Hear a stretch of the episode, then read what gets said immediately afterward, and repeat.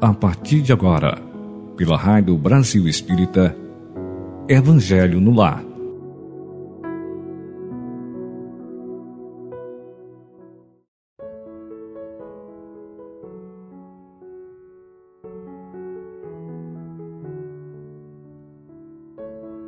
Queridos ouvintes da Rádio Brasil Espírita, bom dia, boa tarde, boa noite, onde quer que você se encontre. Neste momento, nesta manhã maravilhosa, temos mais um encontro com o nosso querido e amado Mestre Jesus e seus divinos mensageiros. Porque agora, neste momento, na casa de cada um dos ouvintes, ou no ambiente de trabalho, ou onde quer que você esteja, ou viajando num hotel, numa fazenda, a serviço, não importa você está bem acompanhado de Jesus e seus divinos mensageiros. Vamos pedir agora atenção de todos, concentração, porque esta reunião é uma reunião muito importante dentro de casa, que é a prática do culto do Evangelho no lar e no coração. É o momento em que a família, quando possível, se reúne todas, toda a família. Mas se tiver alguém ausente da casa, a serviço, a trabalho, em estudo, não tem problema. Será beneficiado, bem como toda a nossa família, encarnada e desencarnada. Isso é muito importante salientar. Por exemplo, segunda-feira agora, dia 31 de janeiro, a minha irmã fez um mês que retornou à pátria espiritual. Então, eu fiz uma homenagem a ela, praticando aqui em casa o Evangelho no lar e no coração. E mais uma vez eu aproveito a oportunidade aqui de, dessa reunião com Jesus, os nossos guias, nossos guardiões, nossos, nossos anjos de guarda, a nossa querida Mãe Maria Santíssima, essa equipe de médicos maravilhosos que nos atendem, Dr. Bezerra de Menezes, Dr. Hermer Mancheila, que todos, encarnados e desencarnados, todos os componentes da família, estejam protegidos e amparados. Os nossos vizinhos do andar, enfim. E nesse momento possamos estar em harmonia interior para receber Jesus e seus divinos mensageiros dentro da casa de cada um. E assim, nesta prece inicial, Pedimos a proteção de todos. Permita, Senhor, que assim seja, graças a Deus. Meus irmãos, eu tenho aqui em mãos o livreto, desculpem, o livreto que da FEB, Federação Espírita Brasileira, que fala e orienta sobre o Evangelho no lar e no coração. Tem aqui a finalidade e a importância. Tem sete itens aqui que fala da finalidade e da importância do Evangelho no lar. É, um, deixa eu, ler, deixa eu abrir aqui o livrinho para ler para vocês. Vou tomar um pouco de água fluidificada também. Falar em água fluidificada, se vocês tiverem aí, quiserem colocar uma jarra na mesa, mas depois na, na, na, na irradiação, eu peço a fluidificação e magnetização das águas na geladeira, no filtro, enfim. Mas olha o que diz aqui esses sete itens da finalidade e da importância. 1. Um, estudar o Evangelho de Jesus possibilita compreender os ensinamentos cristãos cuja prática nos conduz ao aprimoramento moral. 2. Criar em todos os lares o hábito de se reunir em família para despertar e acentuar nos familiares o sentimento de fraternidade. 3. Pelo momento de paz que o Evangelho proporciona ao lar, pela união das criaturas, propiciando a cada um, a cada um uma vivência tranquila e equilibrada. 4. Higienizar o lar por pensamentos e sentimentos elevados e favorecer a influência dos mensageiros do bem. 5. Facilitar no lar e fora dele o amparo necessário diante das dificuldades materiais e espirituais, mantendo operantes os princípios da vigilância e da oração. Elevar, 6. Elevar o padrão vibratório dos componentes do lar e contribuir com o plano espiritual na obtenção de um mundo melhor. E por último, o 7. Tornar o Evangelho conhecido, compreendido, sentido e exemplificado em todos os ambientes. Olha, são sete itens ali que, que, eles, que os mentores, os espíritos superiores explicam e deixam para nós essas, essas notas que são bastante elucidativas. Ou seja, o lar, quando se reúne em torno de Jesus, o teu lar está iluminado, meu irmão, minha irmã. E não importa se você está sozinho. Eu, por exemplo, aqui, os evangelhos que eu faço com vocês aqui, eu faço sozinho, porque eu moro sozinho. Eu tenho uma companheira que vem de vez em quando, mas às quintas-feiras, geralmente ela não está aqui em casa. Está na casa dela, cuidando da neta, dos, dos atributos, né? Eu sou viúvo duas vezes. Então, eu faço isso sozinho o evangelho. Não tem importância, não. Eu tenho irmãos, irmãos, companheiros, é, companheiras, irmãs que fazem com os cachorrinhos, com os gatinhos. Tem uma irmãzinha que faz com calopsitas, com os pássaros. Inclusive as calopsitas ficam em cima da mesa, tá? Enquanto ela ouve ou, ou pratica o evangelho lá. E assim, meus irmãos, vamos dando início em sequência à leitura. Na sequência do evangelho, que é a prece inicial, foi feita, houve aquela breve leitura daquele livreto da, da FEB, e agora vamos é, abrir o Fonte Viva, que é o livro auxiliar. Fonte Viva, é, pelo Espírito Emmanuel, psicografado pelo nosso querido Chico Xavier. Eu abri aqui na mensagem 83. Quem tiver o Fonte Viva, quiser abrir, abre na mensagem 83. Avancemos além. Na página 181. Muito bem. Se, já foi aberto, vamos à leitura e à interpretação. Ou seja, a gente lê e depois faz uma reflexão. Lê o texto e depois fala o contexto. Avancemos além. Pelo que, deixando os rudimentos da doutrina do Cristo, prossigamos até a perfeição, não lançando de novo o fundamento do arrependimento de obras mortas Está em Paulo, Cartas aos Hebreus, capítulo 6, versículo 1. Vamos à leitura. Aceitar o poder de Jesus, guardar certeza da própria ressurreição, além da morte, reconfortar-se ante os benefícios da crença, constitui fase rudimental no aprendizado do Evangelho. Praticar as lições recebidas afeiçoando a elas nossas experiências pessoais de cada dia, representa o curso vivo e santificante. O aluno, fala aqui, o aluno que não se retira dos exercícios no alfabeto nunca penetra o luminoso domínio mental dos grandes mestres.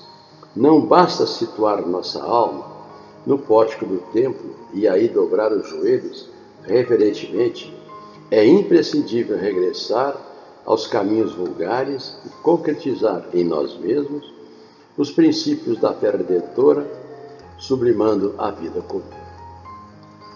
Que dizer do operário que somente visitasse a porta de sua oficina, louvando-lhe a grandeza, sem contudo dedicar-se ao trabalho que ele reclama?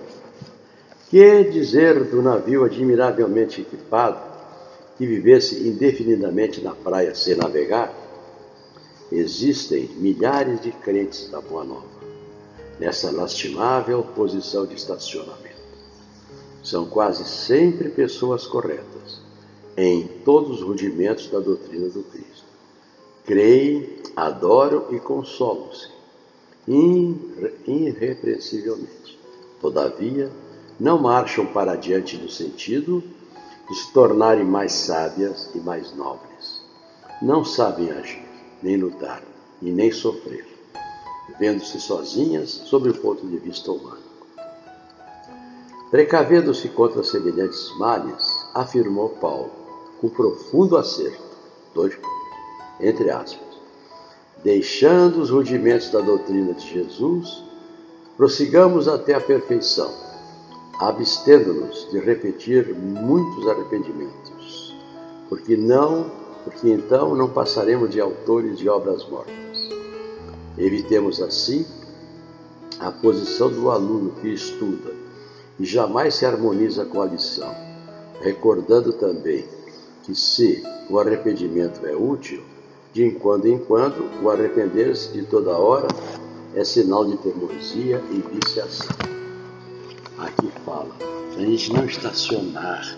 Não adianta você ler o Evangelho todo, estudar a doutrina espírita toda, mas se você não colocar em prática, através da reforma íntima, através do teu equilíbrio moral, da tua paciência, da tua benevolência, da tua indulgência da prática do perdão, na convivência no campo doméstico, você dificilmente você será um cristão. Porque o que, que Jesus nos incentiva? Ao estudo e à prática. Que adianta um, um médico formar-se na, na faculdade de medicina, depois fazer um pós-graduado, um pós-doutorado, ser o melhor cirurgião. Mas se ele não pratica, daqui a 10 anos chama ele, oh, médico, doutor, vem aqui fazer uma, uma operação no paciente. Ih, caramba, não sei nem pegar no bisturi. Então não adianta você estudar se você não praticar.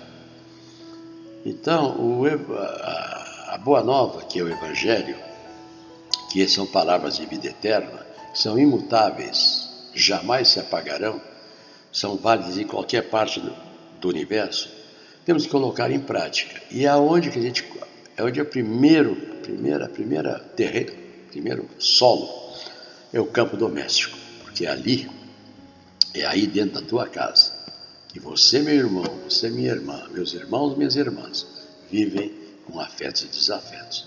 É a oportunidade que nós temos para a reconciliação. Lembrando sempre, somos espíritos de outras existências. Somos espíritos imortais. Um dia retornaremos à pátria espiritual, como a minha irmã, minha mãe, meus pais já retornaram, e lá teremos que fazer, prestar contas. Se você está aqui no, na Terra ainda, está tendo essa oportunidade, passando por essa pandemia, que já vai para três anos. Eu estou aqui em casa três anos, com a federativa fechada, não consigo fazer palestras ao vivo, toda a minha palestra, meus estudos são online, porque não abriu, ia abrir agora em janeiro, mas fechou, sei lá quando vai abrir. Então a gente tem que ter muita, muita perseverança e muita fé. E eu estou fazendo com vocês Primeiro, para mim mesmo. Este ano eu completo 60 anos de caminhada na doutrina espírita. Este ano eu vou fazer meus 80 anos. E há 60 anos que eu estou na doutrina espírita. O que, que eu faço? Eu divido com os meus irmãos tudo aquilo que eu aprendi. Porque a repetição é a mãe dos estudos. Ok? Muito bem. O livro básico, que é o Evangelho segundo o Espiritismo, quem tiver em mãos, eu abri aqui no capítulo 4. Ninguém poderá ver o reino de Deus. Item 25. Necessidade da encarnação. Quem tiver aí o livro pode abrir para acompanhar a leitura e fazemos também, após a leitura, a reflexão. Abriram? Vamos à leitura. Necessidade da encarnação. No item 25 já começa com uma pergunta: É um castigo a encarnação e somente os espíritos culpados estão sujeitos a sofrê-la? Aí vem a resposta do nosso querido São Luís. A passagem dos espíritos pela vida corporal é necessária para que eles possam cumprir, por meio de uma ação material, os desígnios cuja execução Deus lhes, lhes confia é-lhes necessária a bem deles, visto que a atividade que são obrigados a exercer lhes auxilia o desenvolvimento da inteligência. Sendo soberanamente justo, Deus tem de distribuir tudo igualmente por todos seus filhos. Assim é que estabeleceu para todos o mesmo ponto de partida, a mesma aptidão, as mesmas obrigações a cumprir e a mesma liberdade de proceder. Qualquer privilégio seria uma preferência a uma injustiça. Mas a encarnação para todos os espíritos é apenas um estado transitório. É uma tarefa que Deus lhes, lhes impõe quando iniciam a vida, como primeira experiência do uso que farão do livre-arbítrio. Os que desempenham com zelo essa tarefa transpõem rapidamente e menos penosamente os primeiros graus da iniciação e mais cedo gozam do fruto dos seus labores. Os que, ao contrário, usam mal da liberdade que Deus lhes concede, retardam sua marcha, e tal seja a obstinação que demonstrem, podem prolongar indefinidamente a necessidade da reencarnação e é quando se torna um castigo. São Luís, mensagem em Paris, em 1859. Ou seja, ninguém foge da reencarnação. Por que, que reencarnamos todo? Porque ainda não cumprimos com a nossa missão. E, nós, e a primeira sala de aula, o primeiro, a primeira campo de batalha, entre aspas, né, onde vai imperar o amor, a reforma íntima, é no nosso campo doméstico. É aí dentro da sua casa, dentro da minha casa, que a gente vai trabalhando. Eu é, fui casado duas vezes, né? E hoje eu tenho uma companheira que está fazendo parte da minha vida. Eu tenho três filhos e quatro netos. Meu neto mais velho já está com 26 anos. Meu filho mais velho está com 50 e poucos. E perdi meu primeiro filho. Eu estaria com 57 anos. 56, 57 anos. E, mas tudo isso são provas que nós temos que passar. É... E se você não cumprir com a tua missão, Inclusive naquele livro Pão Nosso, eu já li algumas vezes, na mensagem 76, as testemunhas. Sempre somos cercados de testemunhas, meus irmãos. Então, vamos aproveitar essa existência para cumprir com os mandamentos, ser bom cristão, amarmos nossos familiares, sermos boas pessoas, dentro e fora de casa eu sempre gosto de ler esse livrinho da Sheila, Nova Mensagem Sheila para você, de Cleiton Levi. E eu escolhi ao acaso e caiu mais para mim, né? A mensagem 20, ante a saudade, mas serve para todos nós. Transforma a saudade dos que partiram para o além em ação fraterna no auxílio do, aos mais necessitados. Tudo a ver comigo, hoje em particular. O bem que faças na terra é prece que se eleva às esferas maiores, estreitando os laços que te ligam à espiritualidade. A paz de quem partiu é sentir a paz de quem ficou. Trabalha, serve e ama.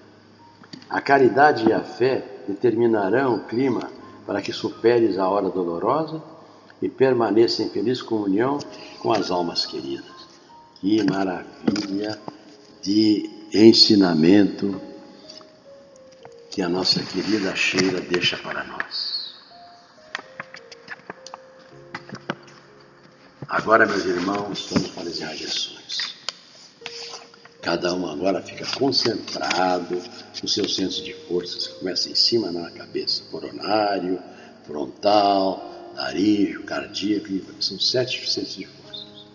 Para que esta falange que está aí agora, do seu lado, juntamente com o Dr. Bezerra, Dr. Hermes irmã Sheila, possam transferir para vocês todo esse manancial de recursos divinos para a cura dos nossos males físicos e espirituais.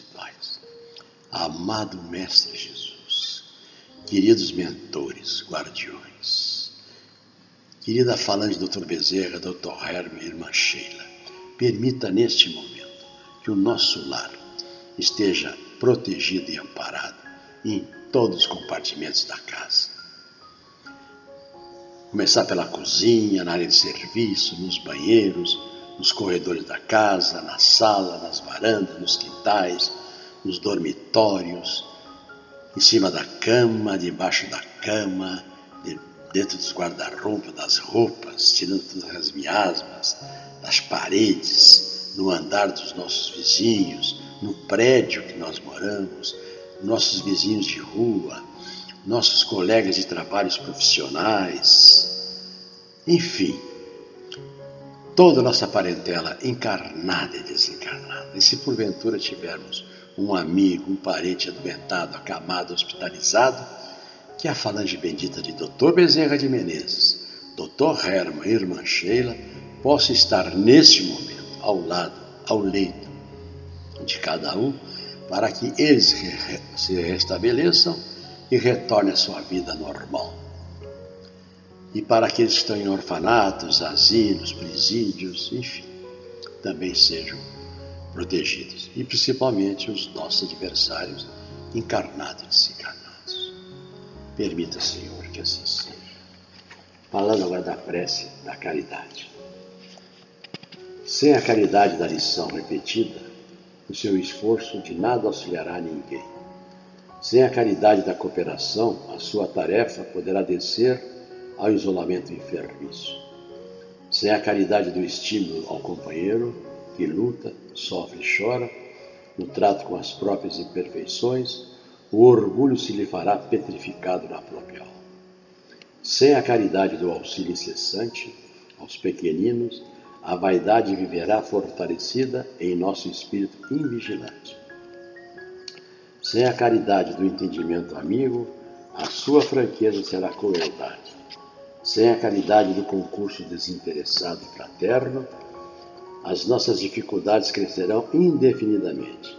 Sem caridade em nossos caminhos, tudo se converterá em inquietude, sombras e sofrimentos. Por isso mesmo, adverte-nos o Evangelho. Entre aspas, fora da caridade ou fora do amor, não existe realmente salvação. Fecha aspas. Que a tua paz, Senhor, esteja com todos nós. Que assim seja. Eu preparei uma prece hoje para os momentos graves engraçado, né? Prece nos momentos graves. Use calma. A vida pode ser um estado de luta, mas o estado de guerra nunca será uma vida boa. Não delibere apressadamente. As circunstâncias, filhas dos desígnios superiores, modificam-nos a experiência, de minuto a minuto. Evite lágrimas inoportunas. O pranto pode complicar pode complicar os enigmas ao invés de resolvê-los. Se você errou desastradamente, não se precipite no desespero. O reerguimento é a melhor medida para aquele que cai. Tenha paciência. Se você não chega a dominar-se, devalde buscará o entendimento de quem não o compreende ainda. Se a questão é excessivamente complexa, Espere mais um dia ou mais uma semana, a fim de solucioná-la. O tempo não passa em vão. A pretexto de defender alguém, não penetre o círculo barulhento. Há pessoas que fazem muito ruído por simples questão de gosto. Seja comedido nas resoluções e atitudes. Nos instantes graves, nossa realidade espiritual é mais visível. Em qualquer apreciação alusiva as segundas e terceiras pessoas, tenha cuidado. Em outras ocasiões, outras pessoas serão chamadas a fim de se referirem a você. Que a tua paz, Senhor, esteja com todos nós, que assim seja, graças a Deus. Pai nosso que está no céu, santificado seja o vosso nome, venha a nós o vosso reino, seja feita a vossa vontade, assim na terra como no céu. O pão nosso de cada dia nos dai hoje. Perdoai as nossas ofensas, assim como nós perdoamos a quem nos tem ofendido. Não nos deixeis cair nas tentações, mas livrai-nos de todo mal. Que assim seja, graças a Deus. E meus irmãos, mantendo essa, essa concentração, vamos pensar na nossa saúde física e espiritual fazendo a prece da oração nossa. Senhor, ensina-nos a orar sem esquecer o trabalho, a dar sem olhar a quem, a servir sem perguntar até quando, a sofrer sem magoar, seja quem for, a progredir sem perder a simplicidade, a semear o bem sem pensar nos resultados, a desculpar sem condições, a marchar para a frente sem contar os obstáculos, a ver sem malícia, a escutar sem corromper os assuntos, a falar sem ferir, a compreender o próximo sem exigir entendimento, a respeitar os semelhantes sem reclamar consideração, a dar o melhor de nós, além da execução do próprio dever, sem cobrar taxas de reconhecimento. Senhor, fortalece em nós a paciência para com as dificuldades dos outros, assim como também precisamos da paciência dos outros para com as nossas próprias dificuldades. Ajuda-nos para que ninguém façamos aquilo que não desejamos para nós. Auxilia-nos, sobretudo, a reconhecer que a nossa felicidade mais alta será invariavelmente aquela de cumprir os desígnios onde e como queiras. Que a tua paz, Senhor, esteja com todos nós, e assim seja, graças a Deus. E assim, meus irmãos, mantendo esse ritmo, vou fazer a prece para começar o dia. Envolva-me, Senhor, com a tua luz poderosíssima. Permeia todas as minhas células, uma a uma, instante após instante, até que um dia, com a tua ajuda, eu consiga trazer para fora de mim a luz que está guardada no meu alqueire por tanto egoísmo de minha parte. E no dia de hoje, todas as pessoas que se encontrarem comigo sejam amigas ou não amigas, simpatizantes ou simples passantes, ao olharem para mim, tocarem em mim, pensarem em mim, lerem, escreverem ou pronunciarem o meu nome, ou ouvirem a minha voz, ou tudo isso acontecer para mim, para com ele, sintam que não sou eu, um corpo físico que está diante deles, mas a tua preciosa luz. E, ao contato dessa luz, que todos os nossos problemas encontrem uma solução, de acordo com os nossos merecimentos e os sagrados postulados da tua lei eterna. Reveste-me, Senhor, da tua beleza, para que durante cada dia nós te revelemos a todos e possamos proclamar o reino de Deus na face da terra. Que a tua paz, Senhor, esteja com todos nós, que assim seja, graças a Deus.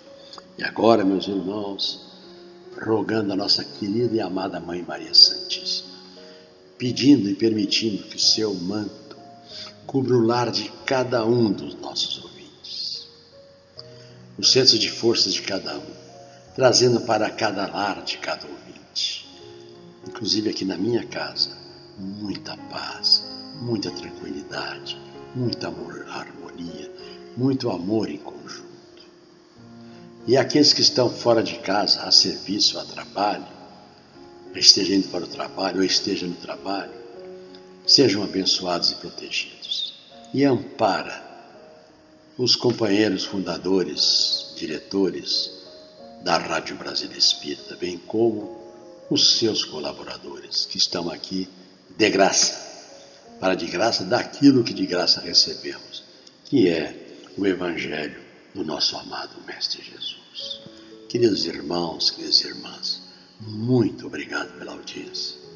Compartilhe e participem sempre do nosso Evangelho. Que Deus proteja vocês todos, que vocês possam agora ter um dia maravilhoso, uma noite, e no final da noite, na hora de dormir, que os bons espíritos venham nos acompanhar, para nosso suave adormecer e suave despertar. Queridos irmãos, muito obrigado. Fiquem com Deus, hoje e sempre. Graças a Deus. Bom dia e até a próxima.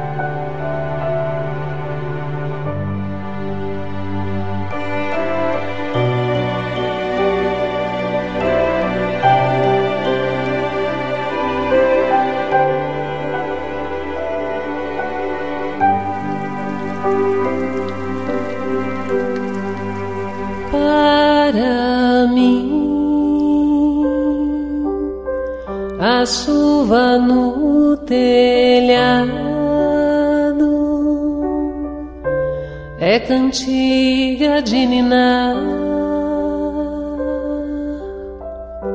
mas o pobre meu irmão, para ele a chuva fria vai entrando em seu barraco e faz lama pelo chão.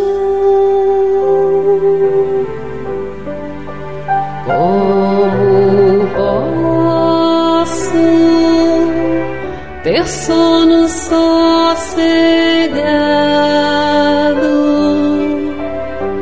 Se no dia que passou. Os meus braços eu cruzei? Como posso ser feliz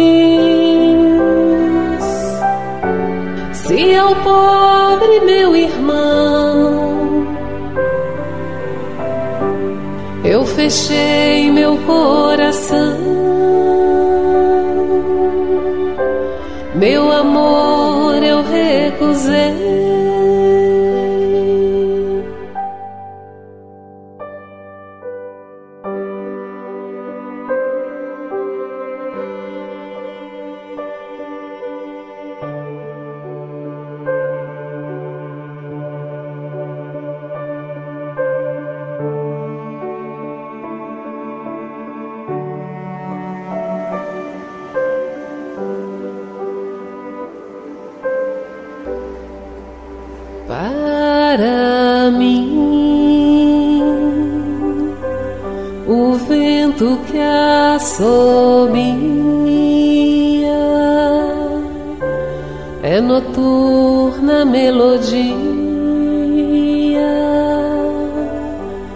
mas o pobre meu irmão ouve o vento angustiar pois o vento esse malvado lhe desmancha o barracão.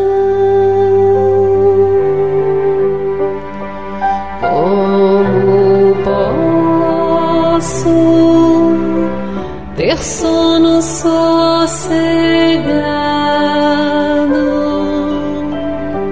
se no dia que passou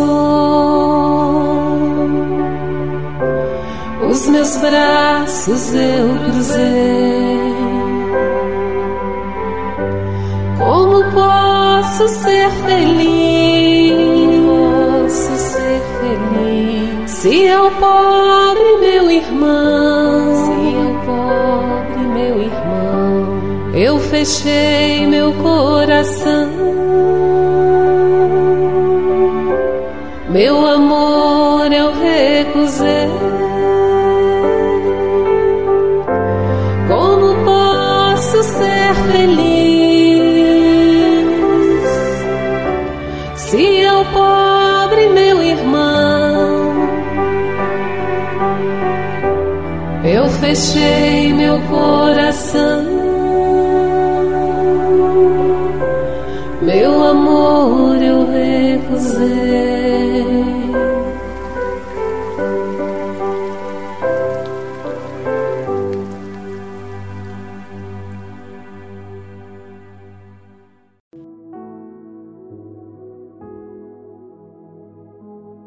Você escutou pela Rádio Brasil Espírita Evangelho no Lar